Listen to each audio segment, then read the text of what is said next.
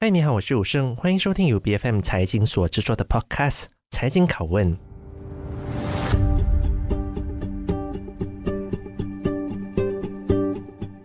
财政预算案刚刚提成不久，国会便迎来了解散。相信在听到这个消息的时候，很多人的心情都会感到相当的复杂，因为担心预算案在大选之后可能就此不了了之。但我想，更多人可能想知道的是，这一次的大选到底是否能够将过去喜来登政变的闹剧迎来一个终点？而在今天的节目里，我们便迎来马华总秘书拿督张正文来跟我们分享，马华在第十四届大选的时候，因为全国大吹反风而仅仅夺下一个国席。而面临第十五届大选的时候，阿门又到底有着什么样的布局？尤其是在前首相拿督斯里纳吉因为 SRC 的案件定罪入狱之后，作为国政成员议员的马华，又是否会担心受到影响呢？让我们来听听拿督张胜文的想法。大东你好，好，大家好。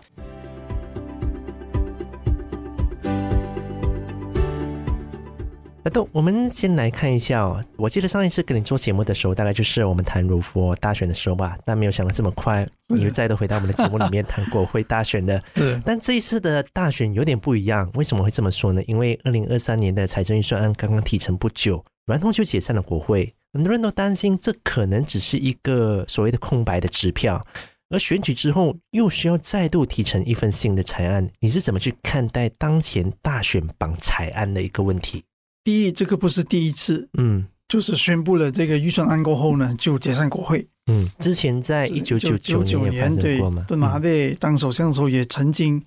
提成了财政预算案过后就解散国会。那提成财政预算案过后呢，当时是要解散国会的话，你就只能够在还没有进行辩论之前就要解散，要不然的话，比如说你说在辩论了一两个星期才来解散的话，那你就浪费大家的时间。对，程序也不对嘛。那所以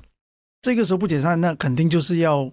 等到呃这个预算案通过过后，或者不通过啊，不通过当然就要解散国会了哈。嗯啊，当然年底的水灾，那华人呃一月份的新年，所以这一次如果不解散，那就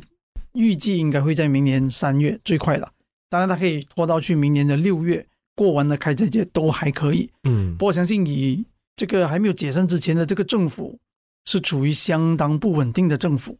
我想继续拖拉下去的话，它也很难让整个政府稳定下来。在没有稳定政府的情况底下呢，我们现在面临非常艰巨的经济挑战。嗯，所以必须要快快让政治稳定下来，其他的事情我们才可以好好的规划，好好的去面对这个经济带带来的这个挑战。OK，但我想就有一个还蛮关键的一个问题了，有很多人都担心这个财政预算案刚刚提成不久，然后又大选，呃，如果是国政执政的话，那想必还是会通过的嘛。那换政府之后，恐怕就是作废了，又要重新再提成。嗯、所以你可以担保说，其实国政政选之后，刚刚提成的财政预算案还是会原封不动的来到去再度的提成，然后就把它给通过吗？我想，如果国政执政的话，这一份预算案大概就是这个基本的架构。当然，它可能会有点稍微修改啊，因为刚刚提出来过后，有些人有些意见，所以如果这些意见能够放进去的话，使得它更好，或者这个国际形势、整个经济的变化有需要调整一点的话，那个不出奇了。但是，我觉得基本国政要提出的预算案就是这个预算案。那么谈到其实关于大选的时候。其实有不少人都都会觉得这一次的国会解散的有点突然。虽然如你所说的，当前的整个的政府是属于不稳定的，所以它解散有它的道理。因为它不但是因为在预算提成之后就解散，而且还必须赶在雨季前举行。所以从解散的国会到选举的话，我大概预计哦，可能一个月都不到的时间。更何况还有一些的。州属也是有出现，他们没有解散所谓的州议会的一些的现象啊。其实你会不会觉得国会解散的这样的一个的决定，其实有点过于仓促了呢？呃，我不相信会少过一个月，因为选委会二十号才召开会议决定，所以我看我预计大概是十一月十二号或者十九号来投票，所以可能是一个月出一点啊。那跟以往的选举大概时间也差不了太多，当然他也不可能拖太迟，因为进入十一月底、十二月初，真的会面临这个水灾的这个风险了。对，确实，嗯，所以你说，呃，这一段时间里面，我刚才说了嘛，他这个预算案前就是提成了过后解散，是他一个很重要的一个窗口。嗯，如果这个时候不解散，那他一定就要拖到明年三月份。所以我说，这个预算案再拖下去，明年三月，那你还是要解散国会。那解散国会还是要，如果不是国政之政，那么可能整个预算案可能的那个论调就不一样了。嗯，新政府上台可能有不一样的想法，所以它其实还是存在很多不确定性的。嗯，倒不如长痛不如短痛，现在就解决掉它，还政于民，让人民来决定到底应该谁来治理这个国家。那我们再看回整个预算案，其实每当到了一个大选的年份的时候，财政预算案好像都会被视为是一份大选的一个糖果的预算案，很多人都很喜欢这么去形容。整体的方向似乎都是为了尽可能的去讨好的选民，而这也难免跟选票是脱不了关系的。其实你认同这种说法吗？呃，其实我不认同啊。嗯，今天就算不是国政。这其实也不是完全国政之政的，只是首相来自国政。今天如果是西盟或者国盟，这个时候提预算案，我相信大家还是会用同样的这个标语去标签啊，这个是大选的预算案。就好像说我们在二零一八年的选举，呃，二零一七年年底提成的预算案也被视为是大选的预算案，因为明年就肯定要要解散了嘛。嗯，所以每一次都是用同样的标签去标签这个预算案的话，我想。太过模糊了那个焦点，反正大家应该真正的看清楚这个预算案当中的一些走向，政府的一些想法，他到底要怎怎么样带领这个经济的走向去面对，尤其是现在国际环境这么严峻的时候，我觉得这个才是大家要去观看的。相比之下，你看这一次给 B for D 的这个拨款拨款少了，嗯，如果你说是个糖果预算案，这个时候应该是家家户户。应该比去年来派的更多，所以当他减少的时候，反对党又说啊，这个不照顾穷人，是照顾有钱人。嗯，当派多的时候，你说这个是糖果，你看整天都可以 B4D，所以当然我们预料了，就是当反对党的，就是无论你再提成怎么样的，他都会有一定的呃这个反对的声音在里面。嗯，所以我还是认为大家应该要看里面的内容，是不是能够让我们走出现在世界面对的这个困境。但你可不可以跟我们讲一下，对于你们而言，这一份的财政预算案到底有着什么样的一个的亮点，然后去面临这样的一个困境？我举例，大家应该都非常的清楚，因为当前可能全球会面临所谓的经济衰退的问题，而且很有可能就是年底或者明年初的事情了。而同时，马币也是跌了很多，最近再创新低了，大概是马币兑美元大概是四点七。而同时，我们还面临着通膨的问题。之前国家银行他们的防守线可能是百分之二，但现在已经突破这个的防线了，到百分之四了。所以你觉得这个财政预算案它可以怎么去应对这么严峻的经济环境呢？呃，要谈这个，首先必须理解马币的软弱是对美元而已，嗯，并不是对其他的货币。我们对日元我们很强劲，对泰国我们很强劲，对英镑我们很强劲，所以。不能只看美金，因为全球主要的货币都对美金，大家都下跌。第二，这个通膨，通膨现在是全球因为这个疫情过后，全球都面对通膨的问题，因为它已经严重的影响了世界的这个生产，还有需求，还有整个的那个 logistic。但是我有谈过的，就是它已经 distorted 了，我们整个海运啊、空运啊、货运啊，就因为这个疫情。所以，当这个疫情缓和下来的时候，需求高于这个我们的这个供应，啊，再加上呢，这个美国升息啊，美金不断的这个强势过后，很多用美金交易的这个货品，全部的价格都上升了。嗯，所以如果你是做很多 import 的，那很多都是 import inflation。嗯，所以这个是全球的一个课题。那么在这样的一个情况底下，你就要最重要的就是什么呢？让马来西亚的经济韧性更强。来面对这个问题，嗯，这个问题是不可能用国内的政策能够解决的，它必须要是全球经济环境的改变。嗯，那么在面对这个的时候呢，我们马来西亚其实也是很幸运的，因为我们成功的让马来西亚的经济它是多元性的，它并不是单靠一个，比如说单靠石油啊，或者单靠制造业啊，或者单靠这个旅游业而已，我们各方面都有。嗯，所以当我们的这个，比如说制造业半导体面对问题的时候，那我们有中油，我们有橡胶，我们有榴莲等等的农产品也有。当这些价格面对有问题的时候，我们的这个 tourism 也是非常强劲的，在我们的这个 service 呃 sector。所以马来西亚的多样化的这种经济的韧性，我们必须要强化它。的同时，我们有很好的投资环境。呃，过去马来西亚一直都是大家来到东南亚投资的首选。如果你要设厂、要开公司，当然，如果你是呃 capital investment，可能去到新加坡。但是其他的开厂、制造业等等的，马来西亚是首选。首选当然除了我们很好的地理位置，我们的设设施很好，我们的这个整个系统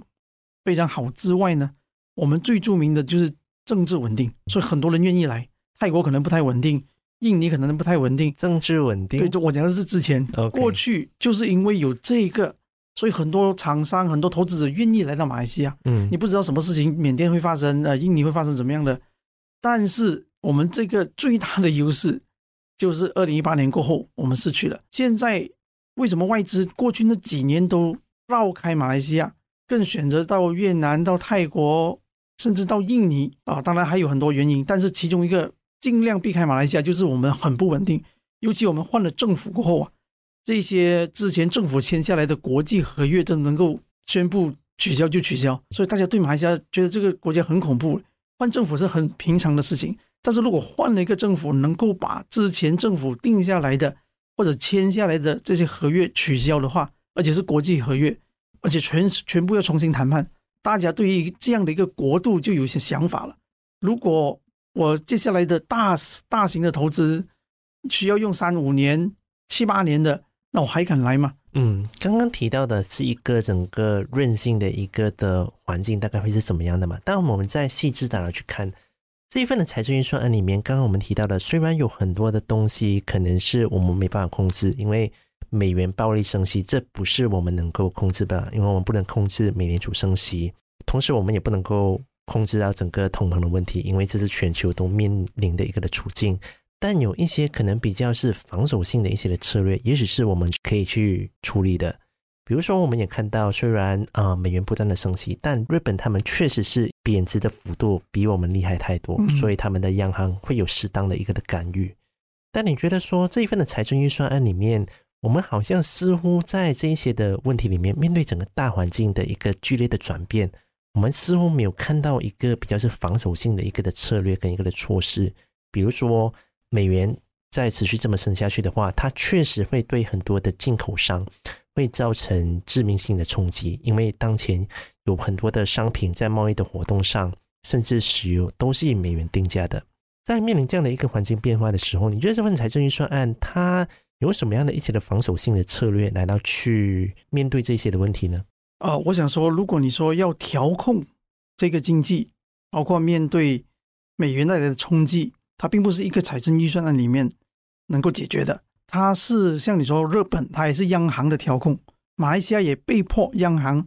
也被迫插手，就是不断的升息。但是我们的升息必须要让市场消能够消化得了，所以我们不可能根据美国的那个步伐，我们只能够缓和。马币对美元的这种软弱，但是我们没有办法跟上美国升息的那个幅度跟那个速度，要不然的话，它会打击我们整个经济的其他的行业。所以在这些经济的调控上呢，央行是随时都可以应该做出的，而并不是在一个财政预算案里面去看里面有什么样的一个调控。因为财政预算案最主要的问题就是接下来的一年，政府会怎么样去使用我们的钱。嗯，会砸在什么地方？会来去扶持什么行业？会去鼓励哪一个哪一个领域？呃，这一些才是财政预算要看的啊。但是如果说面对这些调控啦、啊、等等的，我觉得央行甚至财政部它是长期都应该要做的。嗯啊，所以这个当中啊，不是不是看这个 budget，它是整体。而 budget 呢，就是像我刚才开始所说的，这个 budget 也是走向，因为它也是在我们的。呃，Rancangan Malaysia 马来西亚计划当中的其中一部分，就是必须要根据国家定下来的走向去逐步实现它。嗯，当然也要配合世界的环境了。嗯，所以这一点上，我觉得是大家必须要有调控的配合。嗯，所以像是刚刚大家都提到的，就是财政预算案的本质里面，除了所谓的然后去分配资源之外，分配资金之外，其实它还有一个比较关键的一个精神是所谓的税制的改革，这也是很多人比较关注的一点哦，因为它关乎的是实施整个公平的一个资源的分配嘛。所以除了这样，应该课税的钱都征收到，其实政府的整个的财政责任也显得特别的重要，这也是我们。不久前就提成一个财政责任法，这方面就是足以去体现这方面的精神的。你觉得这份预算案的里面有哪方面是能够去凸显财政责任的精神呢？呃，我想如果说要让这个税务的结构嗯要有所调整的话，嗯，我想这一次真的做到了。就是我们我个人啊，我个人没有想到说民间的一些看法，就是希望调低所得税。个人所得税跟公司的所得税，呃，在这样严峻的情况底下，它调低了两个 percent 啊，我想这个是对于 M4D 来讲是一个很好的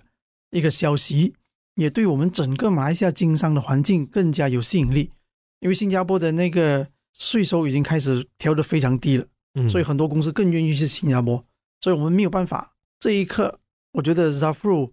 还有现在的这个政府呢，做出了一个非常大胆的一个做法。我觉得也是恰当的一个做法，又不要让说 M4D 永远都夹缝中中间，永远拿到的都是 B4D，M4D 是什么都拿不到。但是不是应该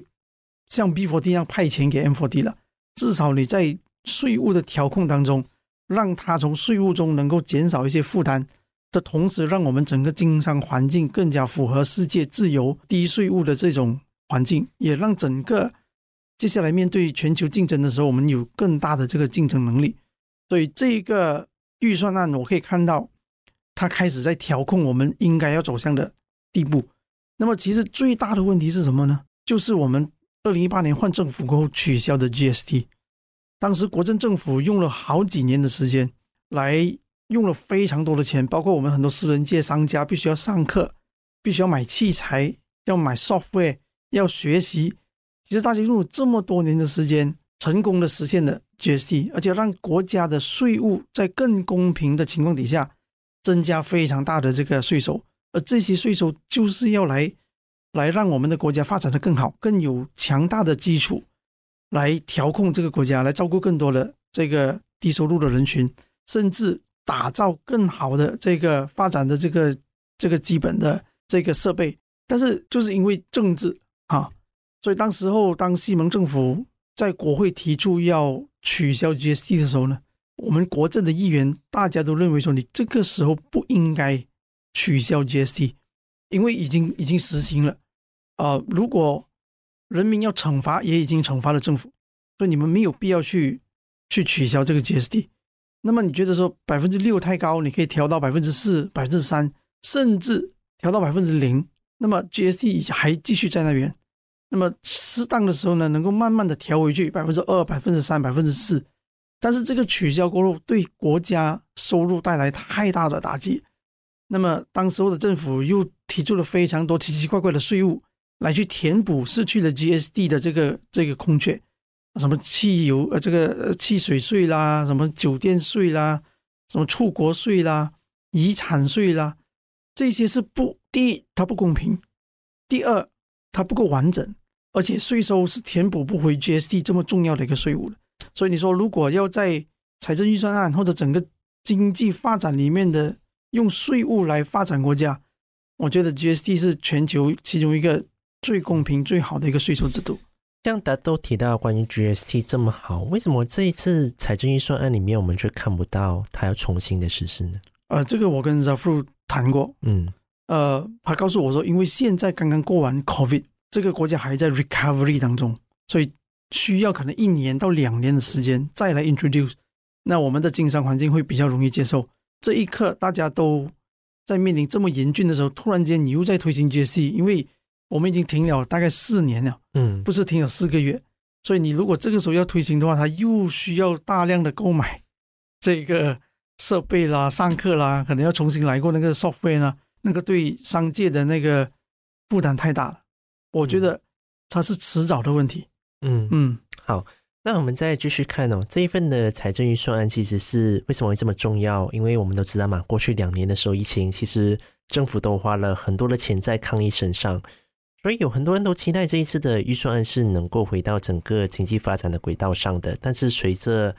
整个中美两国其实经济体的经济环境也是亮起了红灯，其实经济衰退预期其实也是不断的升温，而政府是预期。今年的经济增长是大概是百分之六点五到百分之七，而二零二三年只是增长百分之四到百分之五。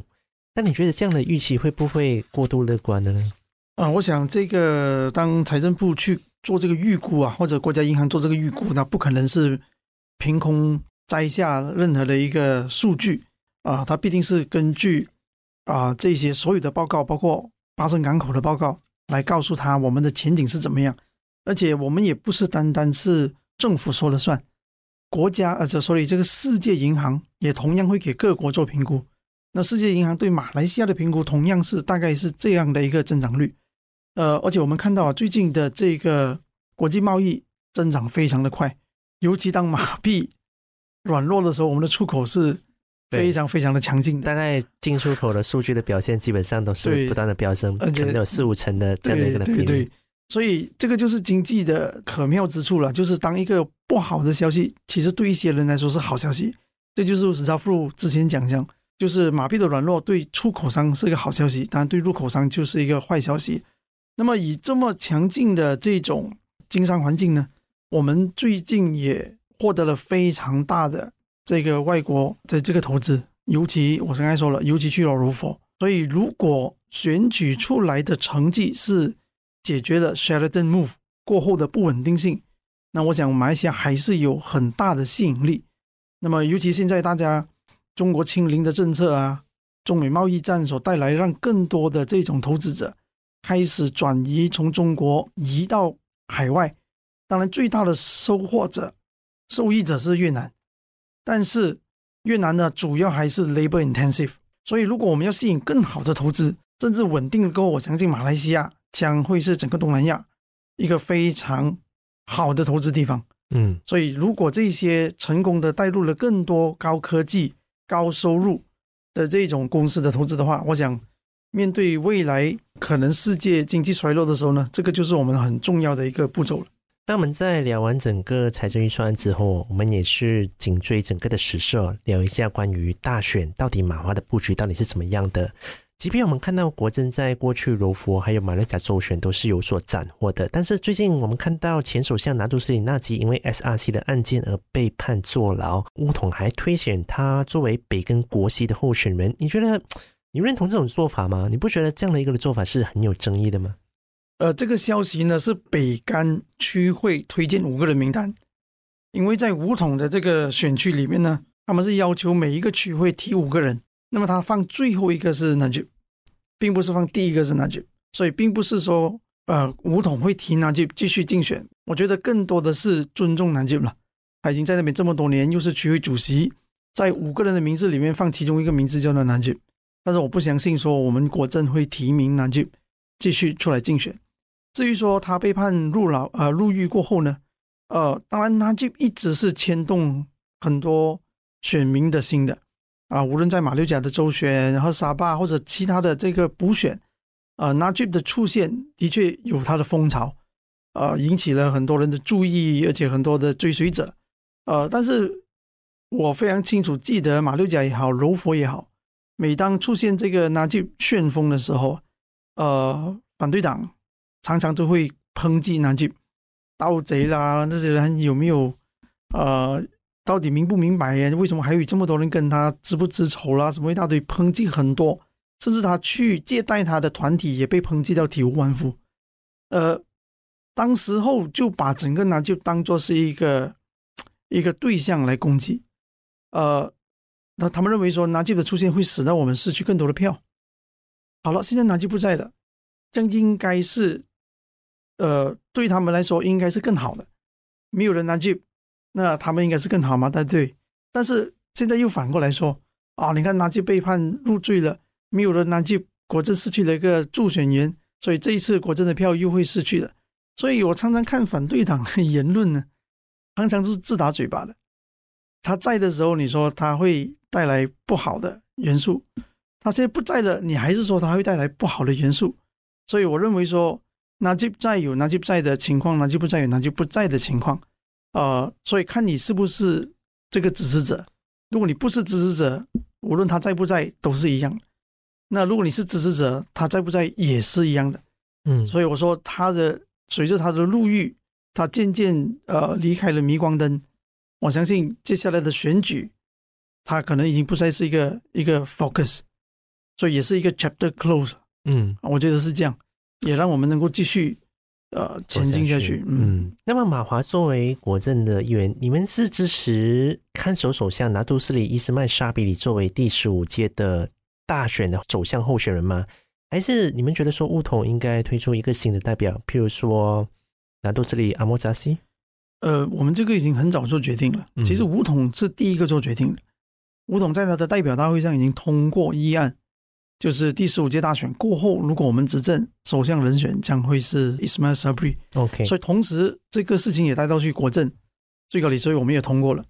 所以这一次的选举，你可以看到 Poster Boy 一定是 Ismail Sabri。OK，没有任何的变化，没有任何的变化。那么相信熟悉。政局的朋友啊，其实都了解，在第十四届大选的时候，马华的困困境啊，当时候是还蛮艰巨的嘛。因为当时候你们只是赢得一个的国席，所以你们在这一次的第十五届大选里面，你们是不是保持着一雪前耻的决心？你们预计要夺回多少个国席？呃，第一，我们五零九剩下一个国席，但是一年过后，我们变成两个国席，当中比亚的补选。嗯、那么再加上我们在马六甲的胜利。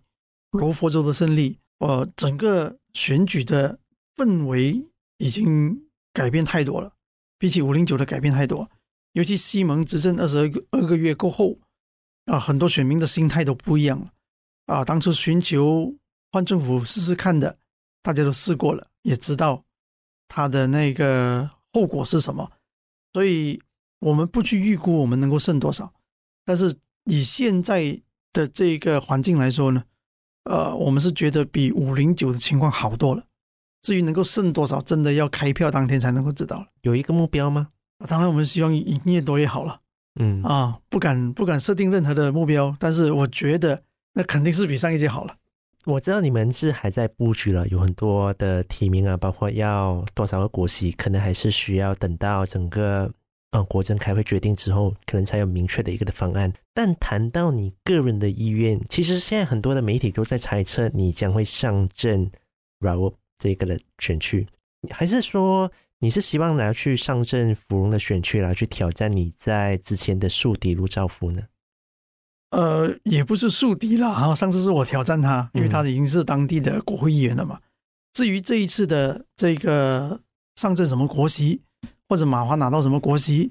我们将在下个星期就会确认。嗯，下个礼拜确认过后啊、呃，我想会由国政主席来宣布。嗯嗯，当然党有党的意思嘛，党有党的安排。但你个人的意愿呢？嗯、我相信有很多的支持者一直就是跟随了你这么久，支持了你这么久。我相信你都感受到他们更想你就是上阵哪一个的地方吧？你个人的意愿呢？呃。我回来做总秘书的时候，跟总会长说过，我回来做总秘书不是寻求要什么安全区，你派我去任何一个选区我都去的，所以我依然讲回同样的话。因为最近，尤其国会解散过后呢，我们的人事调动还在进行当中，这当然内部的人都很清楚了，所以还不到最后一分钟，真的没有人敢说了准。嗯，所以你就给了我一个礼拜的时间。好，一个礼拜的时间。不过刚刚有暗示了，大概就是最为挑战的选区吧。如果我没有听错的话，那到底会是什么样的一个挑战的选区呢？大家也是可以期待一下。那来到最后一个的问题了，其实有很多的选民在经历了所谓的哦喜来登政变之后，其实那一个的政治冷感的氛围其实是很重的。相信在整个州选，不管是马六甲还是柔佛。好像他投票人数其实也不算很多，如果跟过去然后去相比，它确实是不多的。那么在面临整个政治冷感的一个社会里面，你作为一个政治人物，你要怎么样去呼吁选民出来投票？你想跟选民来到去说什么，来去鼓励他们出来投票？这个选民的冷感啊，我们不能够用马六甲跟柔佛来比。嗯，马六甲还在疫情当中，所以我们不能够有任何的这个演讲的呃或者任何的活动，不能够接触选民。啊、呃，柔佛州我们开始可以接触选民了，而且柔佛州也是第一个让十八岁可以投票的一个选举。啊、呃，当然他的那个投票人数其实没有减少，投票人数还比五零九最高峰的时候还多了一万人。所以整体出来投票的人数其实是有增加的，只是说那个比例降低了。为什么呢？因为选民增加了很多嘛。所以你说完全没有之前的那种热忱，肯定是没有了。之前西蒙真的成功制造了一个全民都要来救国的这样的一个氛围，一个使命，大家都相信了，也真的投了票，也真的换了政府。但是带来的那二十个月，再来一个 Sheraton Move。再来一个国盟，再来一个 COVID，今天真的大家心都很冷了。呃，幸好幸好我们的国会通过修改宪法，呃，能够有这个反跳槽法令，那么不会再有 Sheraton Move 了，不会再有个别的这个国会议员跳槽。但是我们的州还没有通过，所以州可能还会出现这样的一个情况。嗯，第二点呢，反跳槽法令还有一个漏洞，就个人跳槽不行。整个党跳槽就可以哦，这确实是很关键的一个的东西，就是所谓的政党联盟不算跳槽嘛？对，说还是有存在不确定性。今天你要再呼吁很多选民很有热忱，像之前五零九那样呢，是很难的。不单单是我们要呼吁我们的支持者出来选难，甚至当时候这么支持西蒙的人，你今天再叫他这么热忱出来投票也难。当然，作为一个政党，作为一个政治人物，作为参选的政党，我们大家都会呼吁更多选民出来投票，因为这个代表民意。我们也希望接下来的政府是确确实实得到民意，有民意基础的去执政，能够单独稳定的执政，那个是最好。啊，我们只能够尽量的呼吁，不过我相信他的热忱是回不了五零九那一段时间的。那我们今天也是非常感谢大豆张盛文你到我们的节目当中来跟我们分享了这么多，无论是对于财政预算案，还有你们大选的布局，谢谢你。嗯、好，谢谢。财经凯问是 BFM 财经制作的节目，你可以在财经财经 .my 或者是 BFM 的网站以及各大 Podcast 平台收听我们的节目。这个节目呢是每逢星期三更新。对我们的节目有任何的意见，都可以 PM 到我们的脸书专业。我是谭友胜，我们下期见。